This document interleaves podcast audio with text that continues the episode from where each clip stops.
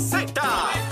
WZNTFM 93.7 San Juan, WZMTFM 93.3 Ponce y WIOB 97.5 Mayagüez. La que representa la salsa en la isla del encanto. De aquí para el mundo. A través de la aplicación La Música Z93. Tu, tu emisora nacional de la salsa. Ya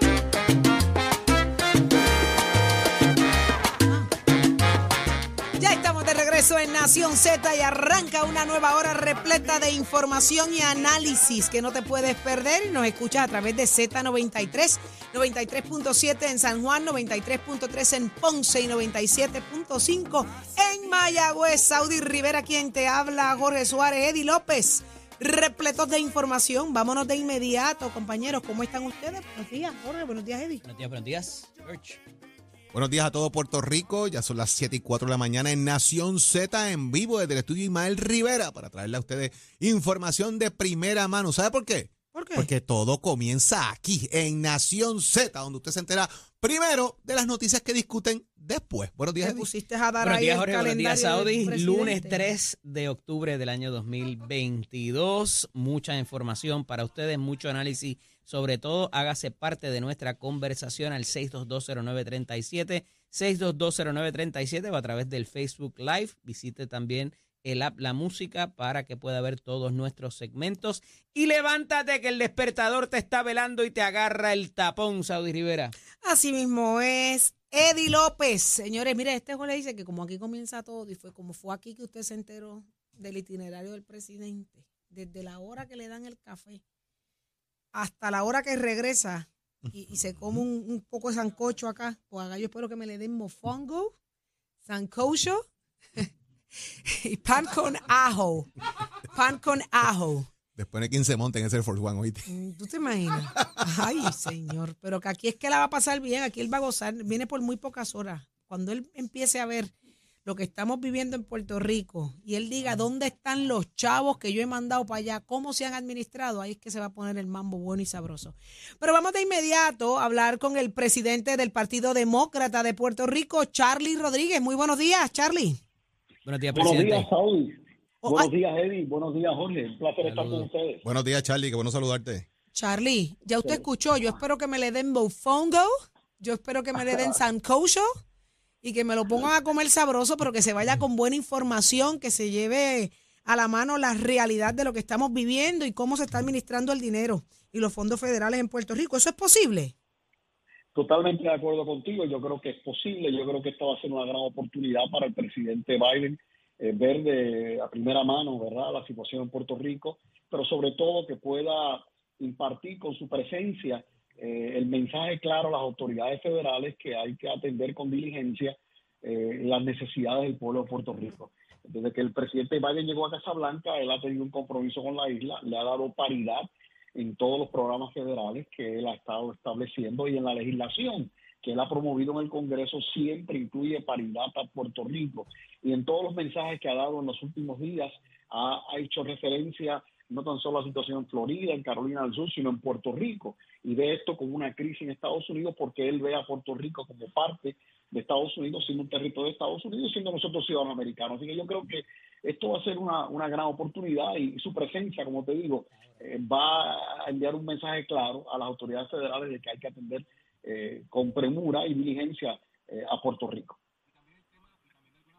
Eh, Charlie, de alguna manera el tema político, ¿verdad? En, que estamos en medio de un midterm election, que todas estas visitas envían eh, mensajes a comunidades en los Estados Unidos y mucho más a los puertorriqueños que se lleva una campaña de inscripción, de participación en el estado de la Florida, que sabemos que es un swing state, y en lugares como los Nueva York, New Jersey, Chicago, Filadelfia, alta participación eh, de concentración más bien de puertorriqueños en el área. Y la visita del presidente a Puerto Rico también lleva un mensaje de cara a ese proceso político. ¿Cómo lo ves? Pues no hay duda, Jorge, la visita de un presidente siempre tiene el aspecto, ¿verdad?, gubernamental, pero tiene el aspecto político. Y sin duda alguna, eh, con 6 millones de boricuas viviendo en los Estados Unidos continentales y siendo particularmente estados como Florida y Pennsylvania, eh, eh, estados que, tienen una importancia extraordinaria en esta elección de medio término. Sin duda alguna, la presidencia, la, presencia del presidente Biden en Puerto Rico envía un mensaje claro a las comunidades puertorriqueñas allá de que aquí hay un presidente que realmente se ocupa. Y yo creo que la gente va a tener una oportunidad de ver un contraste entre la visita del presidente Biden y la que hubo cinco años atrás en la visita del presidente Trump, donde tiró aquellos papel toalla y hasta en un momento dado eh, quiso intercambiar a Puerto Rico con Groenlandia, o sea, esa mentalidad de insensibilidad y, de falta de, de, darle la equidad al pueblo de Puerto Rico como ciudadanos americanos del presidente Trump, obviamente eso no va a estar presente en el mensaje de Biden. Biden está siendo inclusivo y esto tiene un impacto político sin duda alguna en las comunidades boricuas en Estados Unidos continentales. Ese impacto, ese impacto, ese impacto político, eh, presidente, ha estado, eh, le decía ahorita Lore, yo pensaría que está estudiado cuando consistentemente eh, toman este tipo de acción, eh, porque pues, eh, ¿verdad? parecería que hay una desconexión del factor político cuando la persona se muda de Puerto Rico a estos territorios y quizás no necesariamente participa o no necesariamente su problema inmediato es lo que dejó atrás en la isla. Bueno, no hay duda que los boricuas que se trasladan a los Estados Unidos continentales, particularmente los más recientes, pues mantienen un vínculo con la isla y de hecho escuchan a, la Nación Z por radio, inclusive por allá, ¿no? Y, las noticias de Puerto Rico, y, claro, está tan pendiente. Así que la visita al presidente. Pero estipulado, ¿eso los mueve a votar? ¿Los mueve a registrarse y a votar por el presidente o, la ayuda que esté llegando en ese momento a ese sitio donde ya ellos no viven? Bueno, eh, sirve de estímulo, pero ciertamente la motivación tiene que ser de los esfuerzos que se, que se realicen en esos mismos estados para promocionar que el puertorriqueño se inscriba y luego salga a votar. Así que todo esto ayuda, pero sin duda alguna hay que hacer el trabajo de campo y por eso el Partido Verde de Puerto Rico nosotros estamos visitando continuamente eh, eh, comunidades en los Estados Unidos continentales donde viven muchos puertorriqueños para motivarlos a que salgan a votar. Y por eso le, le, pregunto que qué dice la estadística o el estudio, porque evidentemente si siguen copiando este modelo es porque debe estar funcionando, entiendo yo. Bueno, funciona en la medida en que también eso vaya acompañado, como te digo, de un esfuerzo allá sobre el terreno, ¿verdad? De que allá los líderes locales eh, demócratas, en el caso verdad de, lo que me incumbe, eh, eh, se den cuenta de la importancia que tiene ese voto puertorriqueño y cómo puede ser decisivo. Cuando tú ves unas elecciones en Florida, por ejemplo, las últimas que hubo, votaron como 16 millones de personas y sin embargo la decisión para quién fue el senador apenas eh, Rick Scott gana por 12 mil votos. Así que sin duda alguna el voto puertorriqueño puede ser decisivo. Que estuvo muy presente en María en Puerto Rico, Rick Scott, buscando precisamente atraer ese voto puertorriqueño. Rick Scott estuvo todo el tiempo mirando para Puerto Rico, enviando ayuda, vino a Puerto Rico, o sea, he knows politics. Claro, y Jorge, eh, tú recordarás que eh, en un mensaje que estaba ofreciendo el gobernador Ricardo Rosselló sobre la situación de, estado de, de la isla, pues eh, eh, cuando vimos, eh, de momento estaba el gobernador de Florida y no se preguntaba qué rayo hace el gobernador de Florida exactamente. aquí, pero obviamente estaba haciendo política porque estaba enviando un mensaje a los boricuas que vivían en los Estados Unidos, más bien en Florida, de que, oye, yo estoy presente, estoy pendiente, estoy aquí con ustedes, así que tuvo su impacto. Aún así, los puertorriqueños en, en el estado de la Florida, la gran mayoría votó demócrata en las elecciones pasadas. Charlie, de igual manera esta visita eh, tiene la importancia de poner el ojo sobre Puerto Rico también en el tema de las ayudas, del impacto que tuvo este, este fenómeno atmosférico en el país, específicamente en el sur de Puerto Rico, y por eso se concentra la visita del presidente ahí. Aparte de lo que ya hemos recibido, ¿esperas tú que la comunicación que haya, que la oportunidad que tenga el gobernador, el alcalde de Ponce y otras figuras que estén allí, de decirle al presidente que el presidente vea eh, otro aspecto quizás, aparte de las ayudas que llegaron ya, pudiesen llegar más ayudas al país, porque chavos hay, han llegado. Es que la cosa está lenta la reestructuración también. ¿Crees que eso ayude en gran medida a que todo esto se acelere o, vendrán más cosas?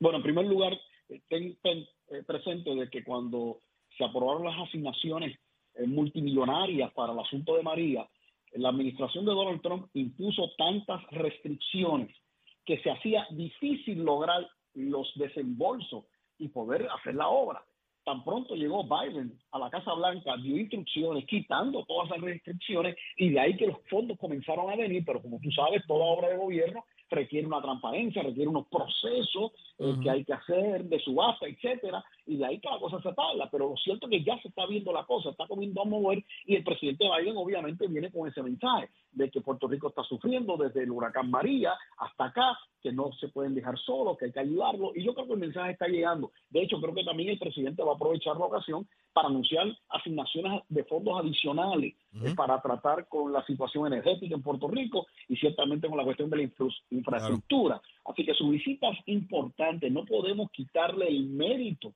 extraordinario que tiene esta visita, eh, porque cuando viene un presidente, pues uno pues sabe que vienen a acompañar a las agencias federales. Fíjate que va a estar la administradora de FEMA eh, a nivel aquí y eso también le impone a ella, ¿verdad? Eh, una, una, una presión, ¿no? De que tiene que atender los compromisos que hace el presidente. Y obviamente el gobernador eh, Pierluisi aprovechar la ocasión para adelantar también eh, cuáles son eh, los planes y las cosas que hay que realizar para Puerto Rico. Presidente, este desmejoramiento, por decirlo de cierta manera, de la figura del presidente y lo que hemos visto, los visuales, ¿verdad? Ya se ha vuelto casi una burla en, en cuanto a a sus movimientos y demás, cuánto pudiera impactar en la elección de medio término, que no es de él, pero es del equipo que al final del día va a estar con él eh, para propósitos de, legislativos y demás. Eh, ¿Y terminará el cuatrenio o, podrá ir a la reelección? ¿Cómo ve esto?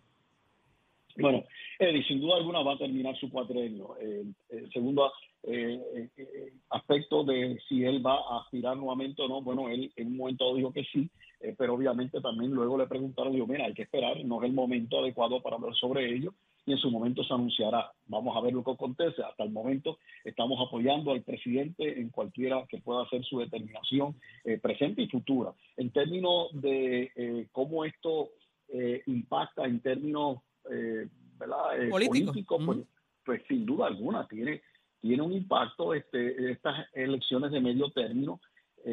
parece que tienen tienen algo distinto y es porque yo creo que desde que bajó la decisión del Tribunal Supremo con el asunto del aborto, esto ha creado motivación particularmente entre las mujeres electores eh, en los Estados Unidos continentales de acudir a votar una elección de medio término que normalmente ayuda al partido que no ocupa la Casa Blanca, en este caso el Partido Republicano, pues ahora se está viendo que hay muchas eh, elecciones que van a ser competitivas y donde demócratas no tenían posibilidades se cree que la puede tener. Un ejemplo es Florida. O sea, Marco Rubio se creía que tenía eso gano, fácil. Y sin embargo, las últimas encuestas revelan que está bien reñido y que la congresista Val Demings pudiera lograr ser electa senadora por el estado de Florida. Aparte de que con los puertorriqueños, que en la Florida Central la gran mayoría lo han expresado reiteradamente a favor del estadía, hay un resentimiento con Marco Rubio porque no ha hecho absolutamente nada afirmativo eh, para adelantar el compromiso que había hecho con esos electores sobre estadía para Puerto Rico. Así que todo esto son cosas que están ocurriendo, que van a tener eh, un impacto, así que eh, hay que ver qué va a pasar pronto, el 8 de noviembre, así es. 11 hoy desde las 2 de la tarde, desde las 12 del mediodía entonces. Allí va a haber sin duda alguna una gran, una gran demostración de personas que creen en la estadía para Puerto Rico, pero oye, eso es parte de nuestra democracia. Presumo que en alguna esquina, por algún lugar, habrán aquellos que estarán en contra.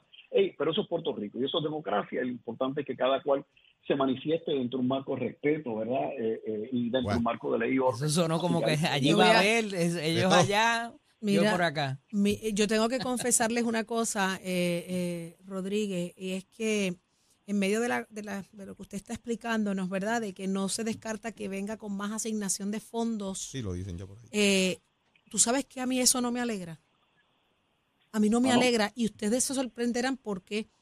Porque hay tanta duda, tanta, tantas interrogantes con la cantidad de dinero que ha llegado a Puerto Rico que decir voy a traer más a mí me preocupa. Se los digo de corazón. Mira, Saudi, lo que ha ocurrido es que cuando se anunciaron las asignaciones que aprobó el Congreso después de lo de María, pues se esperaba que ese dinero se diera inmediatamente, ¿verdad?, este, en ejecución pero como usted mencionaba, eh, la administración de Donald Trump impuso tantas restricciones. Tú puedes hablar con cualquier alcalde, azul o rojo, con cualquiera de lo que ha sido funcionario del gobierno, te va a decir. Entonces, ¿no es más fácil resolver ese asunto primero? Facilitar esa salida de dinero, ese desembolso para entonces pensar en más, porque es que a mí me preocupa mucho. Entonces, se, sigue llenando la mente de la gente de que aquí hay mucho, mucho dinero, pero ¿dónde está? Entonces, si ellos mismos hacen las restricciones, no me ofrezca más nada, libéreme los que tengo.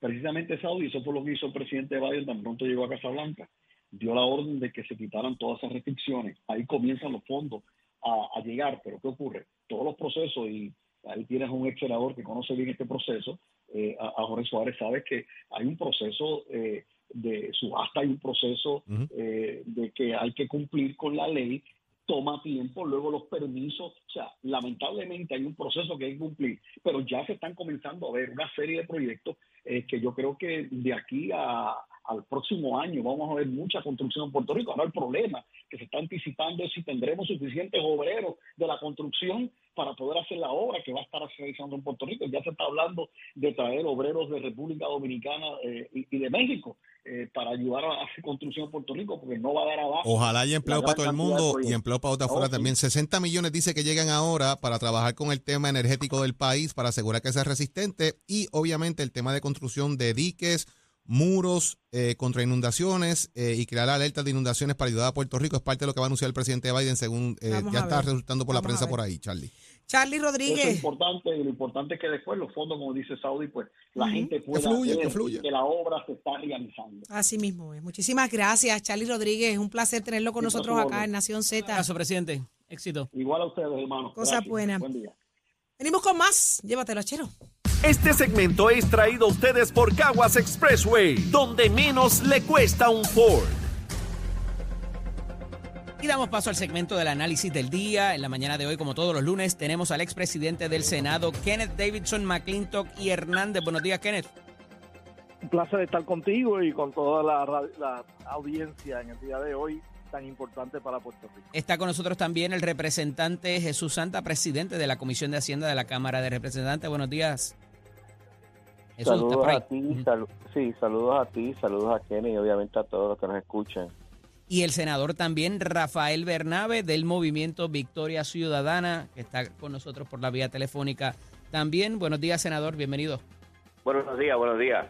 Saludos. Bueno, eh, hoy, como un poco adelanta nuestro compañero eh, Kenneth McClintock, eh, se, se suscita la visita del presidente de los Estados Unidos con los problemas que tenemos aquí ahora mismo, el asunto de la energización eh, y todo lo que se reclama por parte de los alcaldes, el componente político, la ciudadanía en general, cómo todo esto, y un poco lo hablábamos ahora recientemente con el expresidente del Senado, Charlie Rodríguez, cómo esto va a compaginar, pudiera ayudar y no volver a vivir lo que vivimos hace cinco años atrás, casi a la fecha. Comienzo eh, con el senador Bernabé. Bueno, yo espero que la visita del presidente ayude a agilizar las ayudas que el pueblo de Puerto Rico necesita eh, de emergencia luego del paso del huracán Fiona. Ahora, yo insisto, eh, por antipático que parezca, que nosotros no podemos simplemente ajustarnos a las preguntas que tenga el presidente o a la agenda que tenga el presidente. Constantemente se habla en Puerto Rico de que los funcionarios electos tienen que rendir cuentas por sus funciones. Y eso aplica también al presidente de los Estados Unidos. El presidente Biden, el presidente Biden y la, vicepresidenta presentaron un plan, el plan Biden-Harris para Puerto Rico, cuando fueron candidatos a sus puestos, cuando fue candidato a presidente. Y ese plan Biden-Harris incluía, entre otras cosas, impulsar un proceso de solución del problema del estatus en Puerto Rico que fuera justo y que fuera adecuado a las necesidades del país. Eso no ha ocurrido en la administración Biden-Harris. Él planteó, él reconocía en su plan por escrito que las políticas de la Junta de Control Fiscal tenían un efecto negativo en Puerto Rico y se comprometía en su programa a detener las, así lo dice, detener las políticas de austeridad de la Junta de Control Fiscal. Representante Santa, ¿por qué va a ser diferente ahora? ¿Simplemente porque es Biden y no Trump? ¿Qué pasa con ese gobierno permanente en los Estados Unidos, en las diferentes agencias que son al final del día quien maneja la burocracia del día a día, a quien se les hace las solicitudes y quien toma la decisión y no necesariamente el presidente? Mira, la diferencia no va a valer si es un presidente o otro, va a valer de qué haga el gobierno y cómo se le presenten los problemas y qué mecanismo de persuasión se le pueda tener al presidente para que entienda los problemas que tenga el país. O sea, el resultado de la visita, más allá de la agenda política que pudiera o no tener el señor presidente, va a depender de la efectividad que tengan los miembros electos que estén con él en explicarle y poder llevarle a cabo posibles opciones de, solución a los problemas que tiene el país, que uno dijo el senador Bernabe, es el manejo del dinero que, que yo no lo simplifico tanto, yo creo que más allá de quizás haber liberado cierto tipo de restricciones, el problema que tenemos acá es que internamente también tenemos nuestros problemas serios de cómo poder manejar ese dinero y distribuirlo. Y te doy un ejemplo y, y, bien clarito. Acueducto fue la primera entidad en María que pudo brindar en un porcentaje altísimo servicio a toda la isla. Se entendía que existía resiliencia en toda la isla. Se, se entendía que en los puntos más claves habían plantas de generación de energía. Eso no se dio ahora, algo falló y no creo que eso sea por falta o no de fondos federales. Yo creo que tenemos que hacer muchas cosas internas.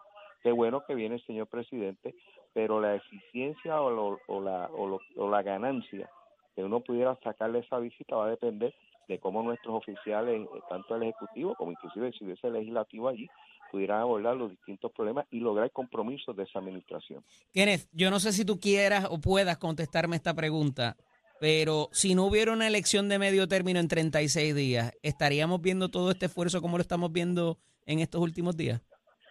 Sí, lo estaríamos viendo como quiera. Lo que pasa es que hay unos aspectos políticos adicionales. Obviamente, el presidente eh, está buscando la buena voluntad no tan solo de los puertorriqueños en Puerto Rico, sino de los puertorriqueños que están observando desde la Florida que él ha venido a Puerto Rico y que quiere ayudar a Puerto Rico. Porque el presidente está buscando que esos electores puertorriqueños con derecho al voto en la Florida voten por la representante Val Demings en contra del senador Marco Rubio, que ha perdido su tiempo con Puerto Rico los últimos seis años. Pero además de eso, él está buscando que los puertorriqueños en Pensilvania también le den el voto al vicegobernador John Fetterman en contra de la figura farandulera Mamet Oz eh, para el Senado eh, por el estado de Pensilvania, este, porque con esos dos votos de los puertorriqueños se podría conseguir una mayoría de 52 a 48 en vez del 50-50 que hay actualmente en el Senado Federal y eso le permitiría a él presidir mejor la nación. Le voy a hacer una pregunta a los tres, tengo poco tiempo, así que por favor breve, el asunto político para Puerto Rico para propósitos de estatus, ¿cuán importante o no es esta visita? ¿Va a tener algún repunte? Y la figura de la comisionada residente, ¿qué debe pasar con ella? Senador Bernabé. Nosotros tenemos que hacer la exigencia de que se dé paso a un proceso de descolonización. El presidente y todas las, todas las ramas del gobierno federal han reconocido que Puerto Rico es una posesión de Estados Unidos bajo los poderes plenos del Congreso. Es una irresponsabilidad que se perpetúe esa relación colonial. Tenemos que exigir que se remueva la Junta de Control Fiscal como prometió el presidente Biden. Tenemos que exigir que se exima a Puerto Rico de la ley Jones. Tenemos que recibir que cumpla con su promesa de ayuda con respecto a la deuda, de relief, que también es parte de su programa. Es decir, tenemos que pedirle que rinda cuentas. Él prometió cosas importantes a Puerto Rico que no se han cumplido. Es bueno que venga, pero es bueno que rinda también cuenta al país de lo que prometió y que todavía no hemos visto convertirse en realidad. Jesús, debería hacerse eso en esta visita, aprovechar esa, esa oportunidad, como dice el senador Bernabe, para esos propósitos. Si hay tiempo para ese tema, ¿por qué no? Yo siempre he dicho que es, un, es importante manejar de una forma seria este asunto. Sin embargo, yo creo que la prioridad tiene que ser la emergencia, claro está. Pero si hay un ratito dentro de una tomar un café, como uno dice, y traer el asunto de una forma seria y que, y que realmente en los Estados Unidos se mueva este asunto no estaría de más. Kenneth, la, el rol de la este comisionada residente. ¿Va a venir este en el avión? En este caso es un no va a haber cafecitos en Casalta. Este, eso fue, eso esa, esa, esa como que dolió, ¿verdad? Increíblemente, increíblemente eh, lo que lo que ha dicho hoy eh, Rafael Bernabe sobre el estatus, estoy totalmente de acuerdo con él. Eh, creo que queda tiempo y el presidente debe dedicarle tiempo a eso. Finalmente, eh, en cuanto a las demás preguntas, eh, los refiero a mi columna en el periódico El Vocero del día de hoy, donde hablo de, de los aspectos políticos de esta visita del presidente Biden, porque todas las visitas presidenciales en todos sitios donde él va en el mundo tienen aspectos políticos. Compañeros, gracias a los tres. Sé que los llevé como entierro de pobre, pero pues este había que aprovechar el tiempo. Muchas gracias. Súper agradecido que estuvieran acá con nosotros. Tengan buen día. Continuamos con Nación Z. Este segmento es traído a ustedes por Caguas Expressway, donde menos le cuesta un Ford. somos du- du- du- duros en entrevistas y análisis. Nación Z. Nación Z. Por el la música y la Z. Seguimos con Nación Z y ya está listo Tato Hernández porque somos deporte. Buen día, Tato. Échale, la, la, la, la, la, la, la, ya usted sabe cómo son. Muy buenos días, Puerto Rico. Buenos días, Boricua, señoras y señores. Y esta sesión de deportes con auspicio de Mestre Escuela que te informa. Estamos en el proceso de matrícula para nuestras clases que comienzan ahora en noviembre. Eso ya está ahí a la vuelta de la esquina. Pasa por nuestro recinto. Llama al 787-238-9494. 787-238-9494 es el numerito a llamar para el proceso de matrícula. Si tú estás viviendo en algún lugar que todavía está incomunicado, en tu casa no hay luz, no puede bajar a estudiar los recintos, comunícate.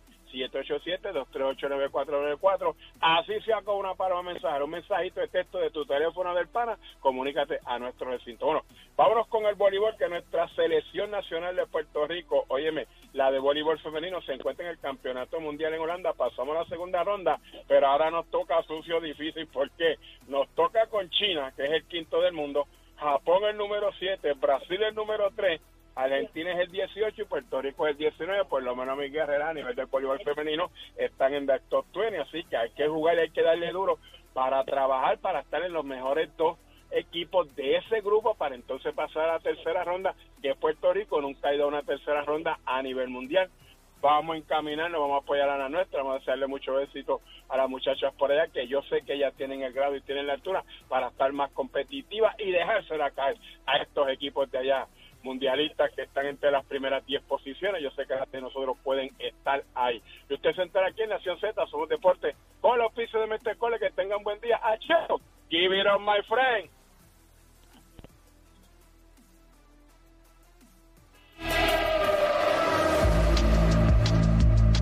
días, soy Carla Cristina informando para Nación Z. En el tránsito continúa el tapón en la mayoría de las vías principales de la zona metro, como la autopista José Diego entre Vega Alta y Dorado, también desde Tuabaja hasta el área de Atorrey, esto en la salida hacia el Expreso Las Américas.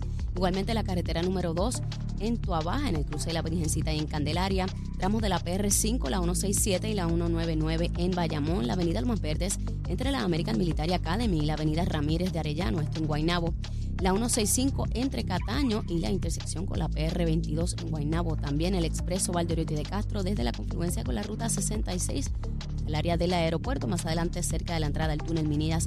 En Santurce también está congestionado. Igualmente ramal 8 y la avenida 65 de Infantería en Carolina, el expreso de Trujillo en dirección a Río Piedras, sobre todo cerca de la salida hacia la avenida central la carretera 177 y la 199 en la zona de Cupé y la autopista Luis Aferré en Caguas.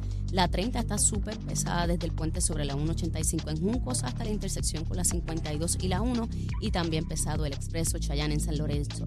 Más adelante actualizo esta información para ustedes. Ahora pasamos con el informe del tiempo. Al renovar tu marbete, escoge ASC, los expertos en seguro compulsorio.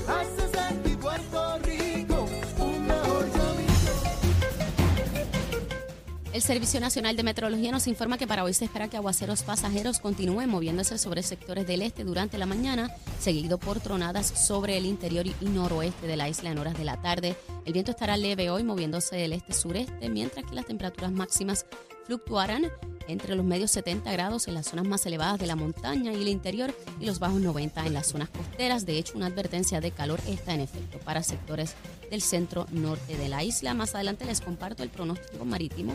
Para Nación Z les informó Carla Cristina. Les espero mi próxima intervención aquí en Z90.